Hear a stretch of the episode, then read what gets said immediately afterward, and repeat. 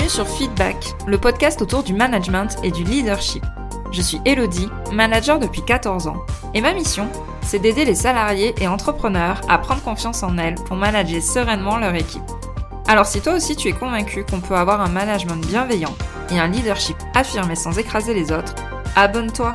Tu trouveras ici tous mes conseils et retours d'expérience pour t'aider à devenir une des leaders de demain. Je te souhaite une agréable écoute. Et bonjour Julie, on se retrouve à nouveau aujourd'hui pour un quatrième conseil mindset. On va aller euh, dégommer une quatrième croyance qu'ont beaucoup de managers. On a parlé de pas mal de sujets euh, déjà euh, les trois jours précédents et j'ai trop hâte bah, que tu dévoiles ce quatrième conseil aujourd'hui. Alors, quelle est la croyance que tu as envie de nous partager et qui est, j'allais dire un petit peu fausse, mais en fait qui est très très fausse? Ça se dit pas du tout en français, mais c'est pas grave. Bon, quand même, avant de commencer, euh, Hello, je suis déçue, tu ne m'as pas annoncé avec les conseils mindset de Julie. Euh, c'est quoi cette histoire Et c'est parti pour le quatrième épisode des conseils mindset de Julie. J'adore. Donc, la quatrième croyance qu'on va aller dégommer aujourd'hui, c'est j'ai peur qu'on me pique ma place si mon équipe devient meilleure que moi. Bon, là, on a peur de se faire évincer, on a peur de se faire juger, on a peur de ne pas être à la hauteur, de ne pas être assez. Bref, il y a pas mal d'insécurités qui peuvent surgir quand on, a ce type de, de croyance-là.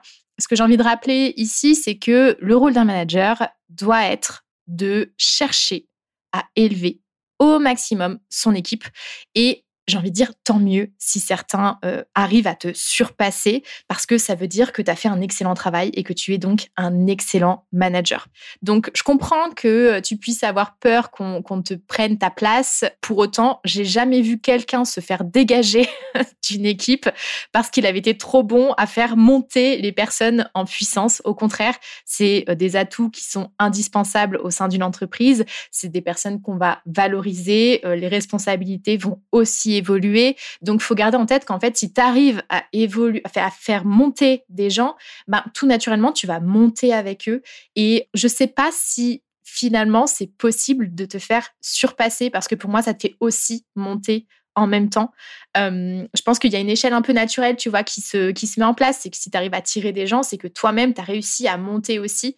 parce que tirer des gens alors que tu es sous eux, ça fonctionne pas, en fait. C'est c'est juste pas possible. Donc, j'ai envie de dire, mais donnez tout pour que les gens vous surpassent, en fait. Parce que c'est ça qui va montrer que vous êtes bon, que vous, vous êtes au bon endroit et que ça va vraiment vous permettre bah, d'asseoir votre posture de manager et de montrer que vous, vous faites bien les choses. Donc, recherchez à ce que les gens deviennent meilleurs que vous. C'est ça, un bon manager. C'est vraiment son but ultime de se dire, mais en fait, toute mon équipe, que je sois là ou que je sois pas là, bon là je tease encore un petit peu la suite, mais euh, elle va être meilleure que moi, euh, je sais qu'elle va être solide, je sais que ça va être pérenne, je sais que ça va servir nos objectifs à la fois communs mais aussi individuels et euh, ouais, c'est important en fait de mettre de la valeur sur cette mission de manager, de chercher à euh, faire évoluer ton, ton rôle. Il est clé en fait dans cette, euh, dans cette euh, évolution d'équipe. Donc vraiment pour moi, ça doit être la recherche de tout bon manager que de faire monter et de faire exploser les plafonds à tout le monde.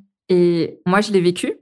Et on a un sentiment de satisfaction et de joie pour son équipe qui est juste incroyable. Mais enfin, euh, moi, du coup, j'avais fait pas mal de réorganisation dans ma société pour mettre les bonnes personnes au bon endroit. Et quand, bah, au bout de quelques années, une des personnes de mon équipe est devenue nettement meilleure que moi sur mon sujet, qui était pourtant un sujet de prédilection, mais c'était trop bien. Enfin, j'étais tellement contente pour elle et, et je, j'avais mis le doigt sur le bénéfice qu'il y avait derrière pour l'ensemble de l'entreprise, en fait, parce que il y a ça aussi en fond, c'est que bah, si on arrive à, avoir une équipe qui est meilleure que nous sur plein de sujets, c'est aussi le gain de performance pour l'entreprise, pour son service derrière, bien évidemment. Et c'est vrai que cette croyance-là ou ce blocage-là, pardon, peut se produire aussi quand on a des profils aussi dans la compétition sans mettre de jugement par rapport à ça. Mais c'est vrai que euh, il peut y avoir des services comme un service commercial, par exemple, où là, bah, en fait, l'image est quand même compliquée quand euh, le manager se retrouve à signer euh, tous les gros contrats et avoir un meilleur chiffre d'affaires que son équipe. En fait, c'est que là, il y a quelque chose qui ne va pas. Parce qu'en fait, c'est pas le directeur commercial qui est censé faire ça, c'est les commerciaux directement. et en fait, ça peut renvoyer aussi une image de waouh, mais en fait, c'est quelqu'un, euh, il a des scores ou une compétence inatteignable. Enfin, ça peut vraiment aussi créer de la démotivation dans son équipe si jamais on est plus fort qu'eux sur plein de sujets et pendant X années. Et c'est vraiment pas le but. Il peut y avoir en fait cet effet inverse, voilà, de, démotivation. Donc, il faut vraiment transmettre ses compétences au maximum et, comme on le disait euh, tout à l'heure, d'enlever la partie opérationnelle le plus possible pour passer à un mode plus stratégique c'est pas parce qu'on aura moins de résultats en opérationnel que forcément on va perdre sa place.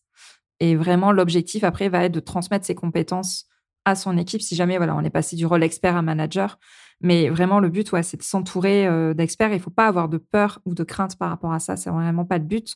Et je pense que c'est l'un des plus beaux cadeaux. Enfin, moi, ça a été une de mes plus belles victoires en tant que manager, ce que j'ai pu ressentir, voilà, quand euh, des personnes de mon équipe sont devenues bien meilleures que moi.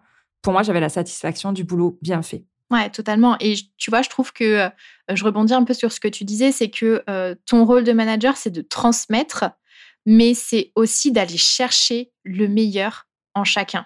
Et en fait, c'est ça la puissance et la beauté effectivement du manager et où justement tu te dis waouh j'ai bien fait mon taf c'est que tu arrives à donner ce qui va être nécessaire à la personne en face pour qu'elle puisse faire ressortir tout ce qu'elle a en elle et qui est euh, super euh, impactant à la fois pour elle et aussi pour l'entreprise. Donc c'est vraiment euh, complètement. Faut garder ça en tête. C'est vraiment l'objectif final d'un manager, c'est de, de, faire.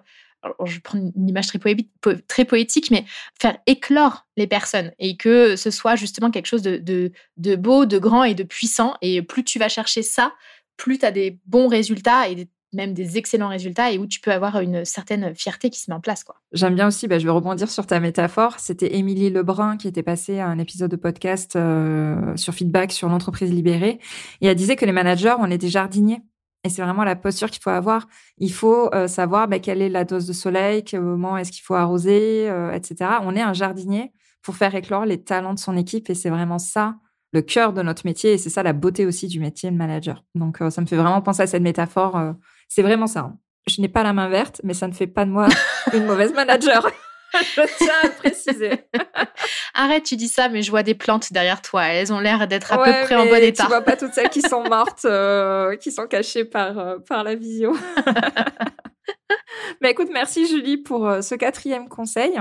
On se retrouve demain pour le dernier, mais, euh, mais je crois qu'effectivement, on aurait pu en faire 30. Mais bon, on va en faire que 5. On fera une deuxième édition si jamais la foule est en délire. on fera une deuxième édition si ça plaît. Effectivement, n'hésitez pas à nous laisser euh, des commentaires sur Insta, sur Spotify, sur Apple Podcast, sur LinkedIn, euh, par mail, peu importe. Mais n'hésitez pas à me dire d'ailleurs si ce genre de format plaît, parce qu'on pourra peut-être effectivement faire une deuxième édition avec Julie sur euh, les conseils mindset. Yes. Et nous partager vos propres croyances aussi, ça pourrait être intéressant. Ouais, tout à fait, pour qu'on puisse euh, effectivement en discuter dans un épisode de podcast. Merci à toi Julie, on se retrouve pour le cinquième conseil et merci pour votre écoute. On se retrouve dès demain. À demain je te remercie d'avoir écouté cet épisode jusqu'au bout. Si tu l'as apprécié, je t'invite à t'abonner sur ta plateforme préférée et à me laisser un commentaire 5 étoiles. On se retrouve au prochain épisode pour parler management et leadership.